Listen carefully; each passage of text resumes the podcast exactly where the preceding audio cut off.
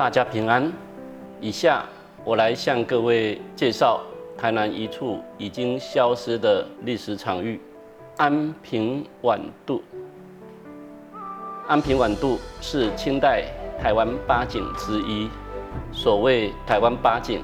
最晚在康熙三十五年（西元一六九六年）的时候，在高拱前的台湾府志就已经出现了，指的是安平晚渡。沙昆渔火、鹿耳春潮、鸡笼积雪、东明晓日、西屿落霞、城台观海以及斐亭听涛。其中，斐亭听涛、城台观海、安平晚渡、沙昆渔火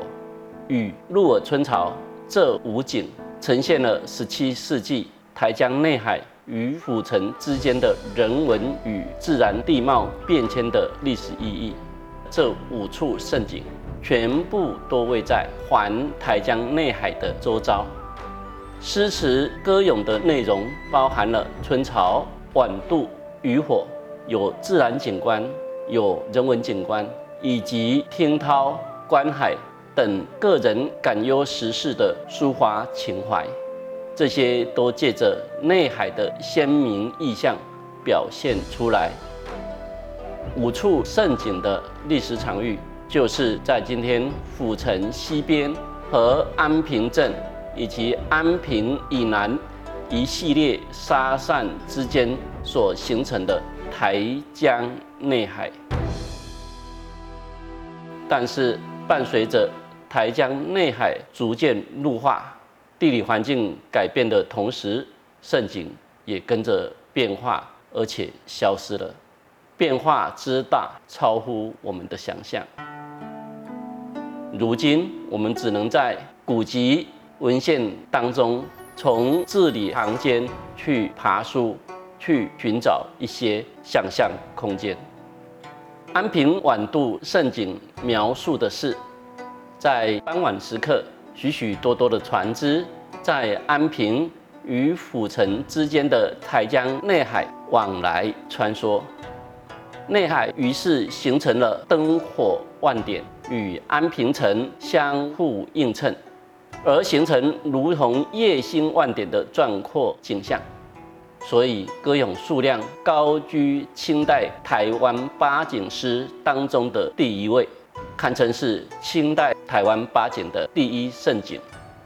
清代时期，安平镇的渡口位置就在安平镇的东方。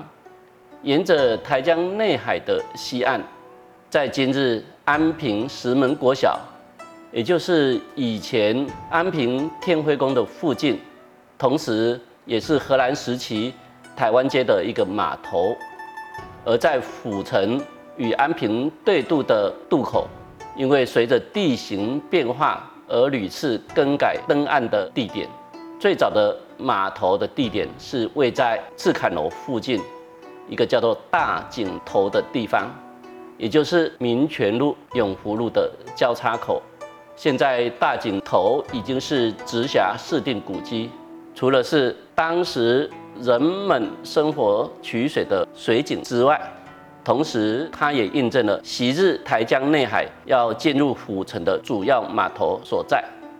然而，到了康熙末年，府城五条港地区形成之后。虎城渡口开始西移到虎城西门外的正渡头，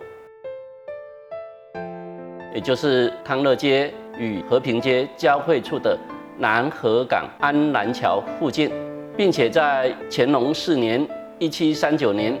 建立了封神庙与接官亭，作为迎接清代来台官员上岸休憩的场所。新的正渡头取代了原有的旧的大井头，而成为来台人员登岸的新码头。大井头、正渡头，这个“头”的意思就是指码头。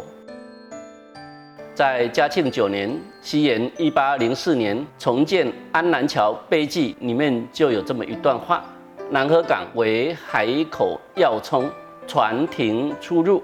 商旅往来。必由市道，就是说，当时的船只还有商旅都是要从安南桥也就是正渡头这个地方上岸。那碑记所立的位置就在今天的和平街，呃西罗店啊接官亭啊附近。但是到了道光初年啊，西元一八二一年以后，五条港因为淤塞，所以又开始渐渐的往西移，啊移到了老姑石渡。老姑石渡口就在今天的对月门附近，静义街南侧一带。这边形成了跟安平对渡的渡口，后来又淤塞了。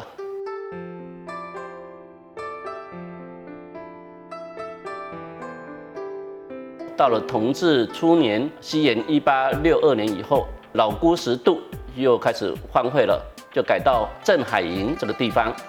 也就是日治时期的港工学校米拉多科嘎狗，现在的协进国小这一带成为新的渡口。跟安平对渡，所以安平晚渡所指涉的海景，当然就是台江内海；而陆景或者是说地景，除了是诗人歌咏的安平镇、安平古堡以外，也包括了往返安平跟府城之间的一些对渡口，包含了安平的码头、今天的这个石门国小。还有包括府城的大井头、镇渡头、老姑石渡、镇海营等等地方，但是府城的渡口总是因为内海陆化，所以海岸不断的西移，因此这些码头渡头也由东向西移动。总之，安平晚渡这个盛景描绘的是安平与府城之间水陆交通往来，文人雅士以安平古堡为地标。描绘夕阳西下之后，海面上呈现出灯火如同夜星万点的美景。